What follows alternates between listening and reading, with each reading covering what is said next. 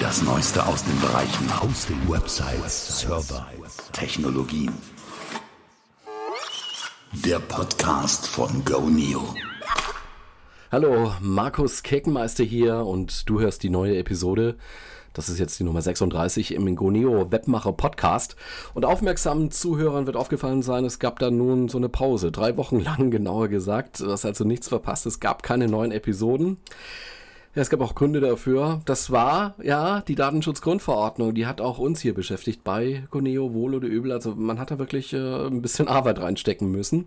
Und ja, dann äh, waren die Prioritäten eigentlich recht schnell ziemlich klar.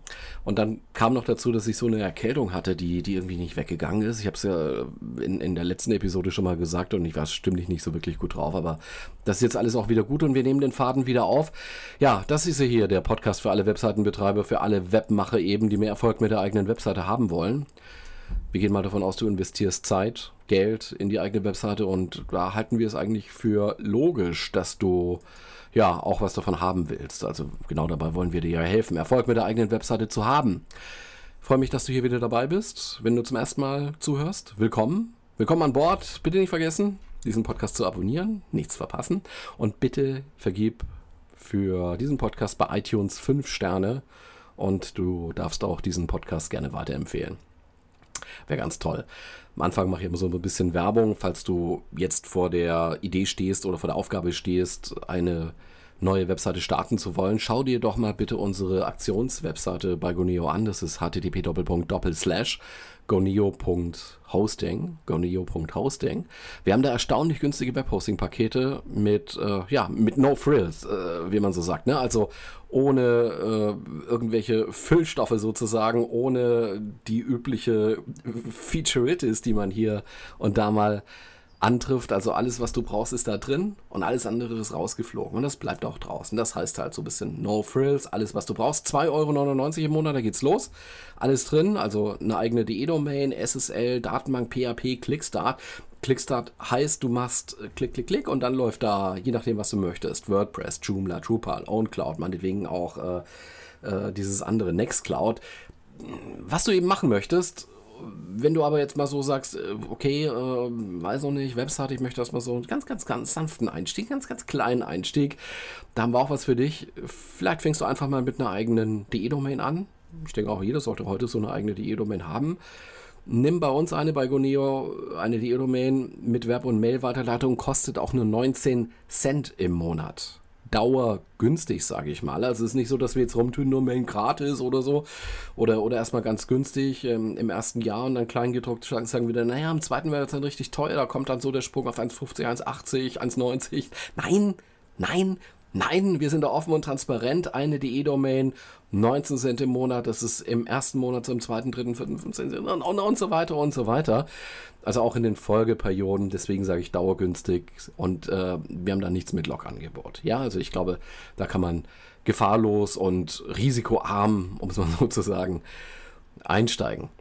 Nun ja, jetzt haben wir ein paar Tage, man kann jetzt schon fast auch die Wochen zählen nach dem offiziellen Startzeitpunkt der Datenschutzgrundverordnung, die uns alle so beschäftigt hat. Und ja, hm, kann man eigentlich schon eine Bewertung machen? Nein, aber was wir jetzt bisher zumindest von, von heutiger Sicht, also heute am, was haben wir denn, den 6.6.2018 sagen kann, äh, es gab da ganz unterschiedliche Szenarien. Viele Leute haben da ganz unterschiedliche Dinge gemacht. Google zum Beispiel hat auch gesagt, sie hätten jetzt 500 Mann-Jahre da rein investiert, um DSGVO-kompatibel zu sein mit ihren europäischen Angeboten oder mit ihren Angeboten, die man halt auch in Europa nutzen kann.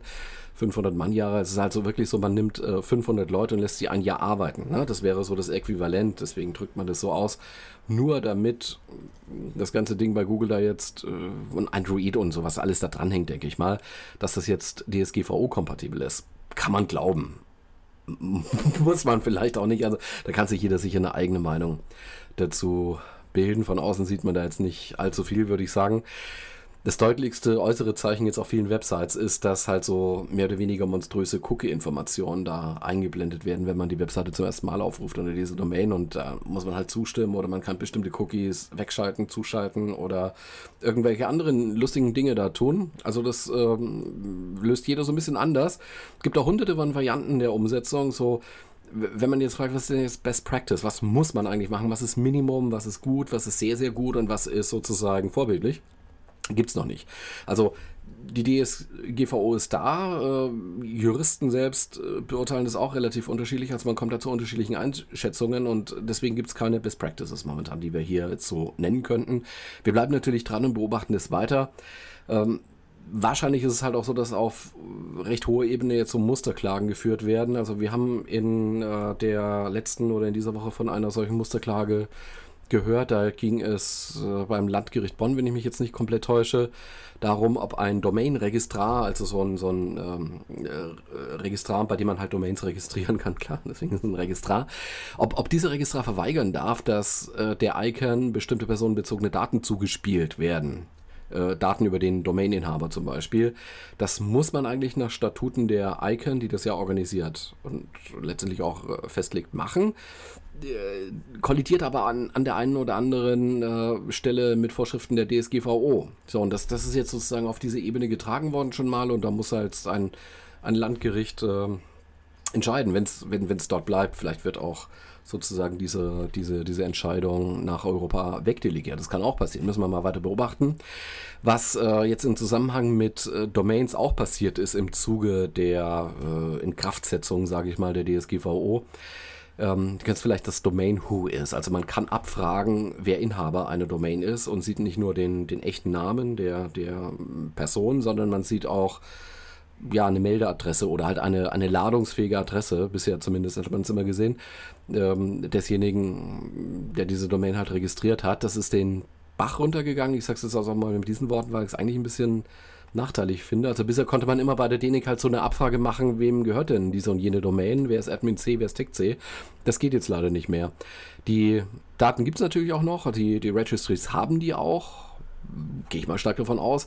Nur Auskünfte sind halt nicht mehr so ohne weiteres, ohne Begründung möglich. Und äh, vielleicht auch nur noch denkbar, wenn man jetzt Strafverfolger ist oder wenn man einem Urheberrechtsproblem nachgeht und das begründen kann oder äh, Markenrechtsprobleme oder so. Also Hinz und Kunst kann da jetzt nicht mehr einfach so nachgucken gibt Leute, die sagen, juhu, darauf habe ich eigentlich schon immer gewartet und es gab ja immer diese, diese Privacy-Dienste für Domain Whois, da haben sich dann ja Rechtsanwaltsfirmen oder halt andere Unternehmen da eintragen lassen.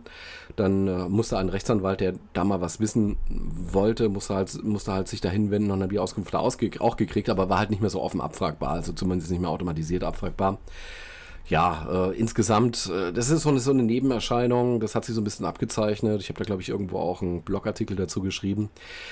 Um die Auswirkungen der DSGVO jetzt insgesamt zu bewerten, ist, glaube ich, noch zu früh.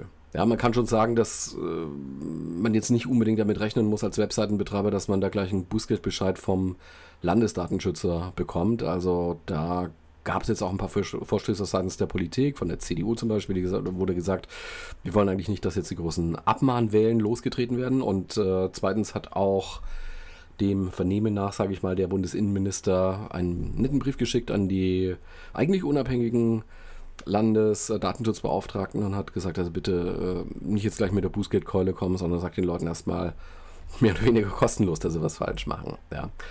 Von daher glaube ich, ist es nicht nötig, äh, jetzt darüber nachzudenken, ob man die eigene Webseite jetzt oder das Forum oder das Blog oder was auch immer dann dahinter steckt, ob man das jetzt aufgeben muss oder abschalten soll oder auch nur vorübergehend offline nehmen, ist glaube ich, nicht notwendig. Also wenn es Beschwerden gibt, dann werden die sich wahrscheinlich richten gegen eine ja, Datenschutzerklärung, die halt da sein muss. Aber die, die ist nicht erst mit der DSGVO eingeführt worden, diese Datenschutzerklärung, sondern die war auch verankert in rechtlichen Rahmenbedingungen, die vorher gegolten haben schon. Ähm, Tele, äh, Teledienstegesetz, Telemediengesetz und so weiter. Also waren schon solche Impressumspflichten und äh, die Pflicht, ein, äh, so eine Datenschutzerklärung zu machen, war da eigentlich auch schon mit drin, ist natürlich ausgeführt worden, weiter und, und präzisiert worden und konkretisiert worden in der DSGVO muss man halt ein bisschen was machen, aber das ist Textarbeit. Ne? Da setzt man sich hin und schreibt ein bisschen und es gibt hier und da auch mal so Generatoren, da kann man sich dann auch seine Version zusammenklicken ja, ähm, klar ist, wir wollen schon gesetzeskonform alle agieren.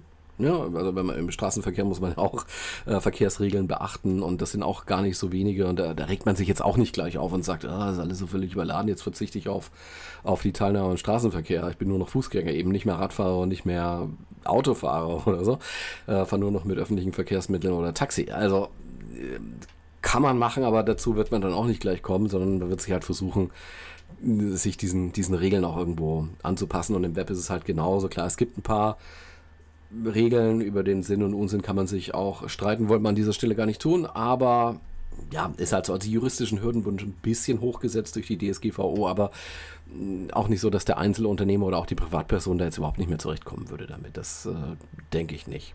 Ist halt aber schon so, wenn man jetzt diese verschiedenen Umsetzungsarten so ansieht, äh, was die alle gemacht haben, die Leute, ja, es wird viel Unterschiedliches gemacht und es wird viel interpretiert, weil das Ding DSGVO einfach nicht so konkret ist zu sagen, das ist genau so, musst du es machen, hier ist die Mustererklärung, stell die drauf und dann passiert ja nichts. Ist halt leider nicht so. Aber am Ende sollte das alles auch nicht dazu führen, dass wir jetzt alles äh, ja, überhaupt nicht mehr publizieren. Also dass das Web so nicht mehr nutzen aktiv, sondern nur noch als Konsument. Für Netflix oder für Amazon oder für Facebook oder so. Oder, oder Sachen halt nur noch bei Facebook posten, wenn, wenn man Events macht, die Events nur noch da platzieren und äh, Angebote nur noch dort. Wenn ich jetzt von Facebook spreche, ist das nur ein Platzhalter für alle ähnlichen Plattformen. Ja, auch wenn es so aussieht, ist es erstmal jetzt so schnelle, einfache Lösung ähm, ja, ich verzichte auf eine eigene Webseite, mache alles bei Facebook. So einfach ist es dann doch nicht. Wir haben ja jetzt aktuell so einen Fall. Es gab in dieser Woche, jetzt gerade, ein Urteil des Europäischen Gerichtshofs genau zu diesem Thema Facebook und Datenschutz. Und ich sage es jetzt mal so ein bisschen zusammengefasst in a nutshell. Also da fehlen jetzt auch Details. Bitte mal irgendwo nachlesen. Stehen jetzt ein paar Links eher in den Show Notes. Der Europäische Gerichtshof hat entschieden, dass diejenigen, die eine Facebook-Fanpage haben oder besser bekannt auch als Facebook-Seite, Facebook-Page, die haften mit, für mögliche Verstöße, die Facebook eventuell gegen das Datenschutzrecht, also DSGVO oder eben im Datenschutzrecht heißt es da, begeht. Also bist mit in der Haftung, wenn du sozusagen eine Facebook-Page hast. Ja? Der Fall ist eigentlich schon 2011 an deutsche Gerichte herangetragen worden, und zwar vom damaligen Landesdatenschutzbeauftragten in Schleswig-Holstein. Der wollte jetzt unter anderem einer Bildungsorganisation halt untersagen, eine Facebook-Fanpage zu haben und dort äh, Termine oder Ausführungen zu den Kursen oder sowas zu platzieren, weil er gesagt hat, da werden jetzt personenbezogene Daten erhoben durch Facebook, eben durch diese, durch diese Struktur und keiner weiß wie, wofür, was damit gemacht wird. Wohlgemerkt, das war 2011. Und dann ist das so ein bisschen hochskaliert, äh, der, ähm, oder hocheskaliert besser gesagt, der Fall lag dann letztlich beim Bundesverwaltungsgericht.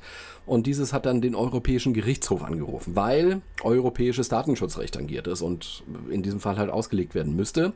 Und eben nicht das deutsche, äh, das, das äh, Bundesdatenschutzgesetz, sondern es ist was Europäisches gewesen. Es gab dann nämlich diese, diese Datenschutzrichtlinie. Also Facebook sitzt ja, ja klar, die waren damals jetzt oder, oder sind zumindest jetzt auch in in Hamburg äh, zu Hause in Deutschland, in Anführungszeichen, machen da vor allem so Ad-Betreuung. Aber eigentlich ist alles, was Europa angeht, die europäischen Operationen von Facebook sind in Irland. Es gab damals, 2011, diese DSGVO nicht. Hat lange gebraucht, bis man die entwickelt hat und Jahre und so, aber damals gab sie halt noch nicht, sondern es gab nur eine Richtlinie. Das war die Richtlinie 9546 EG. Die ist auch bekannt als Datenschutzrichtlinie, aus der hervorgegangen ist sozusagen die Datenschutzgrundverordnung. Ansonsten gab es eben halt, wie gesagt, das Bundesdatenschutzgesetz, aber das können wir jetzt nicht für Irland und Facebook in Irland anwenden, klar. So, und dann ähm, kam das halt so, dass, äh, dass man den, ja, an die, an die Betreiber ran wollte und den Betreibern gesagt hat, hey, ihr seid da mitverantwortlich, wenn Facebook da illegalerweise Daten erhebt, verarbeitet und äh, das ist nicht mit dem Europarecht vereinbar, dann seid ihr mit dran. Das, das war sozusagen das, was man gesagt hat und es wurde dann, äh, also die, der Datenschutzbeauftragte wollte das verschiedenen Organisationen und Firmen verbieten und, und so kam das halt. Ja.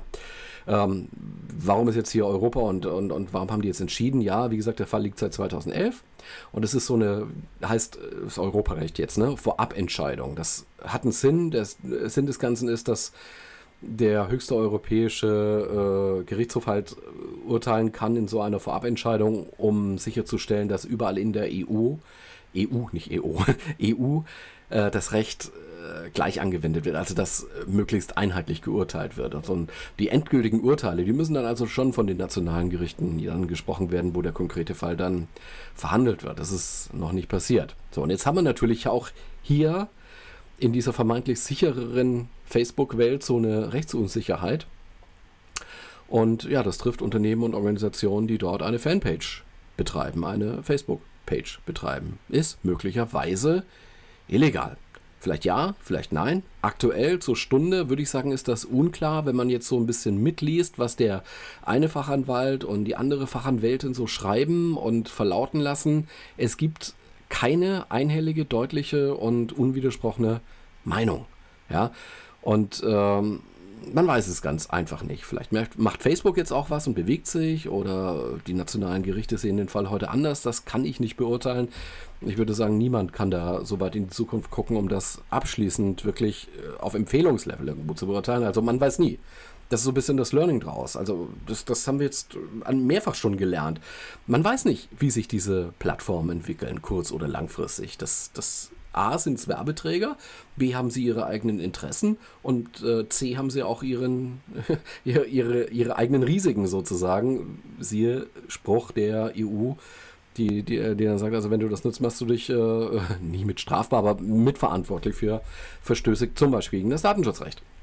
Dabei ist auch diese Facebook-Sache nur exemplarisch. Also steht jetzt zwar Facebook, es richtet sich gegen Facebook-Seitenbetreiber, klar, aber dieser Spruch, der dann vielleicht dann äh, rechtskräftig kommt, der, der, könnte auch auf andere Plattformen entsprechend angewendet werden. Ne? Also die Frage ist halt eben, was passiert jetzt? Bewegt sich Facebook? Machen sie technisch was oder sind sie jetzt plötzlich sehr transparent und sagen, was sie genau mit welchen Daten machen, die sie da heben und äh, vielleicht schaffen sie auch eine Option, um die Datenübermittlung da ganz auszuschalten, nur funktioniert dann halt ihr Werbesystem ein bisschen schlechter oder vielleicht auch sowas in der Art. Man kann schon auf der einen Seite davon ausgehen, dass der EU-Markt für US-Internetkonzerne aller Facebook und Google und Amazon schon sehr, sehr, sehr wichtig ist, ja. Vielleicht ist es auch so der drittwichtigste Markt auf der ganzen Welt, so nach USA und Asien. Und wenn man sich jetzt gerade Asien und China und so anschaut, da haben Facebook und Google ja durchaus so ihre Probleme. Die können, können dann auch nicht so agieren, wie sie wollen, weil sie auch äh, sich bestimmten äh, Regularien, sei es Zensur, sei es was anderes, unterwerfen müssen. Und äh, ja, wenn sie jetzt nicht aufpassen und ihnen Europa kaputt geht sozusagen, dann bleiben ihnen nur noch die Amerikas, also Nord-, Mittel-, Südamerika, vielleicht auch Afrika, vielleicht auch Indien. Ja, interessanterweise dachte ich jetzt, also von Facebook ist es, äh, kommt jetzt irgendwie nichts und äh, wenn das so ein wichtiger Markt ist, dann müsste man doch eigentlich was hören, muss aus der Zentrale da irgendwie was äh, verlauten hören. Ähm, bis heute habe ich da nichts wahrgenommen. Also kein Statement und so. Heute, auf Nachfrage, das Medienmagazin Media hat sich da dahinter geklemmt und mal nachgefragt bei Facebook. Schreibe ich auch in die Shownotes den, das korrekte Zitat. Ich wollte es nur mal so weit zitieren hier. Und äh, Sie sind da gefragt worden, was halten Sie davon? Und diese Passage, die Antwortpassage wollte ich mal hier vorlesen. Wir, äh, wir und das, das ist jetzt der Originaltext, der von Facebook kam, zitiert laut Media, wir sind von diesem Urteil enttäuscht. Unternehmen jeder Größe in ganz Europa nutzen Internetdienste wie Facebook, um neue Kunden zu erreichen und zu wachsen, obwohl es keine unmittelbaren Auswirkungen auf die Menschen und Unternehmen geben wird, die die Facebook-Dienste nutzen, werden wir daran arbeiten, unseren Partnern zu helfen, ihre Auswirkungen zu verstehen. Wir halten uns an das geltende europäische Recht und haben im Rahmen unserer Vorbereitungen auf DSGVO unsere Datenschutzrichtlinien, Kontrollen und Instrumente weiter verbessert. So, das, das, das war das Statement zitiert nach Media. Die haben danach gefragt, hey Facebook, was haltet ihr jetzt eigentlich von diesem Spruch des, der Europarichter des Europäischen Gerichtshofes?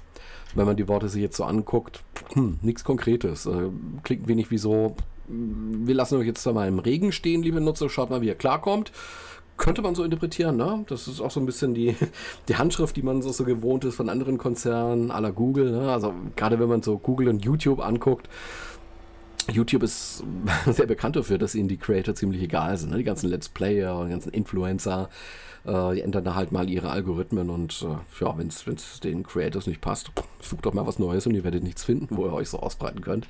Ja, und auch bei, bei Facebook hat man das gesehen, also letztens bei der Newsfeed-Anpassung, ne, wo ja auch ein großer Aufschrei dann stattfand.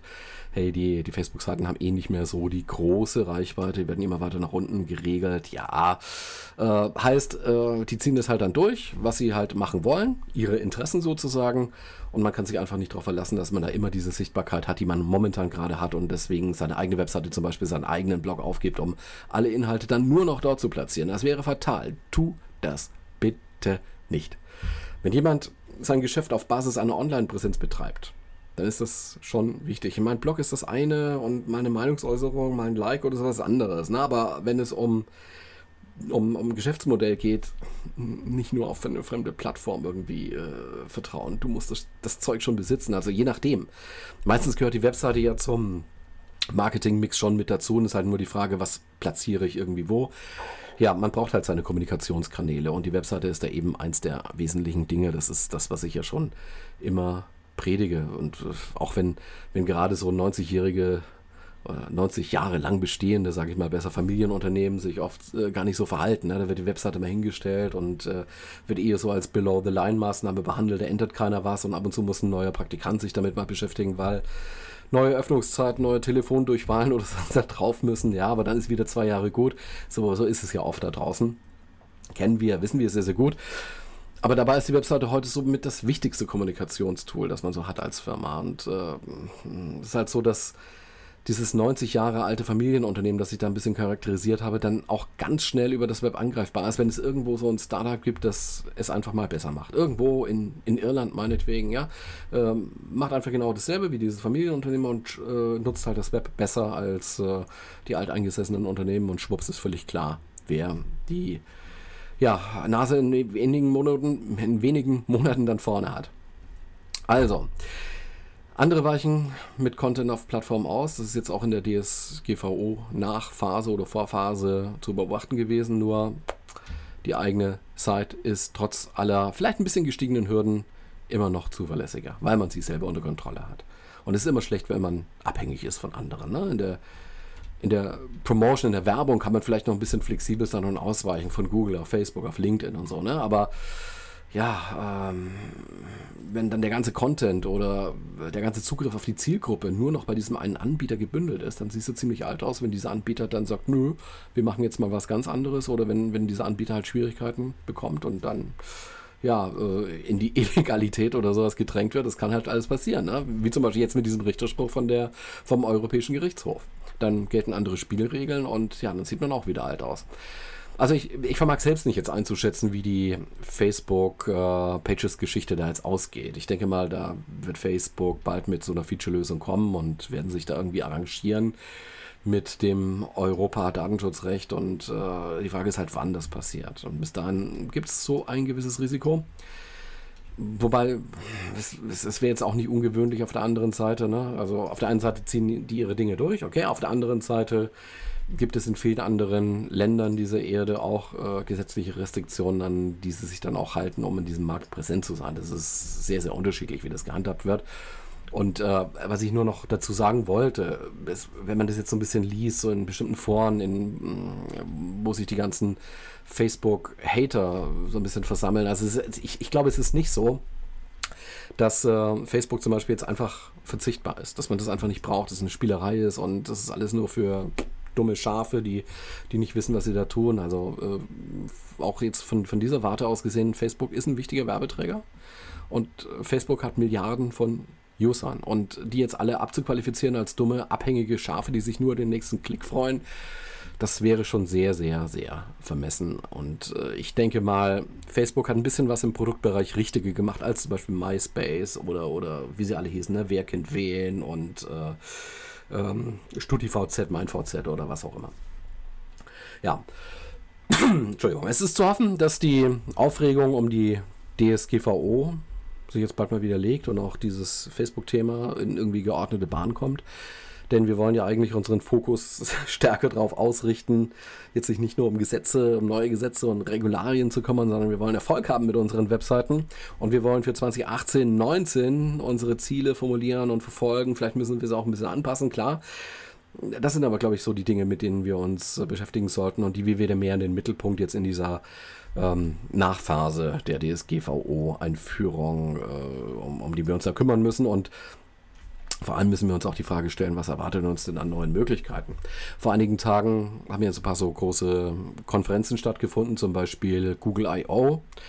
Ja, was da so, so hängen blieb, äh, weiß nicht, wer es gesehen hat, ähm, erstmal nicht allzu viel mit dem Web zu tun. Ne? Also da, da werden verschiedene ja, äh, Dinge halt gesagt oder, oder schon aus der Keynote von äh, Sundar Pichai ist es äh, deutlich geworden. Google Assistant kann jetzt, das war das, das Lustigste vielleicht dabei, kann jetzt selber Anrufe ausführen. Bin mal gespannt, ob sie das in Deutschland hinkriegen, so wie es in diesem Video gezeigt worden ist. Also der Google Assistant kann selber beim Friseur zum Beispiel anrufen, einen Termin machen oder im Restaurant einen Tisch bestellen. Das war so eine Mischung aus irgendwie eindrucksvoll, faszinierend, aber schon auch ein bisschen creepy. Ansonsten hatten wir ja auch ähm, ja, AI, äh, AI, also künstliche Intelligenz, äh, Stichwort TensorFlow, Android natürlich, zum Beispiel ähm, Firebase, ein wichtiges Google-Thema und äh, ja, Sandbox-Features, äh, Sandbox-Features und so weiter. Also das war ist eine, eine, Geschichte, die sich an die Entwickler gerichtet hat, vornehmlich aber nicht an Webentwickler, sondern an App-Entwickler. Das, äh, darauf wollte ich jetzt eigentlich so ein bisschen raus. Über Google Maps oder über Google Cloud haben wir ein bisschen was gehört über YouTube, in der Vergangenheit mehr, diesmal erstaunlich wenig, finde ich. Komischerweise auch über Google Mail jetzt nicht so viel, obwohl die doch ein bisschen was an neuen Features da machen wollten, aber okay, sei es drum. Ist vielleicht für die Entwickler, die da vor Ort waren oder an den äh, PCs und Desktops und Android-Geräten zu Hause das verfolgt haben, vielleicht nicht so relevant gewesen. Als Designer sollte man sich mal ansehen, was so in Richtung Material Design da unterwegs ist. https design.google heißt das. Ne? Also kann man sich angucken, was die da so anbieten. Äh, da steht, at Google we say, focus on the user and all else will follow. Das ist so ein bisschen das Motto. Ja, als ich das angucken wollte, ging gerade die Seite nicht. Die Domain hatte design.google. Es ist auch schön, das äh, mal zu sehen. Es ist beruhigend irgendwie, dass auch bei Google da nicht alles äh, perfekt ist. Bei denen war irgendwie offensichtlich so ein Zertifikat abgelaufen und der, der Server erzwingt die Verschlüsselung, also HSTS, und äh, dann ging es halt nicht. Ne? Also passiert denen dann halt auch mal, finde ich tröstlich. Ja, ein anderer Tipp noch, wo wir gerade von Google sprechen, schaut doch mal in die äh, Webmaster, in den Webmaster Central Blog von Google, der ist auch auf Deutsch. Sie erklären da, wie du deine Rezepte, also Kochrezepte, ähm, so aufbereitest, dass Google Assistant die verarbeiten kann, was damit anfangen kann und die anzeigen kann. Und außerdem ist da noch ein zweiter Beitrag, den ich mal erwähnen wollte.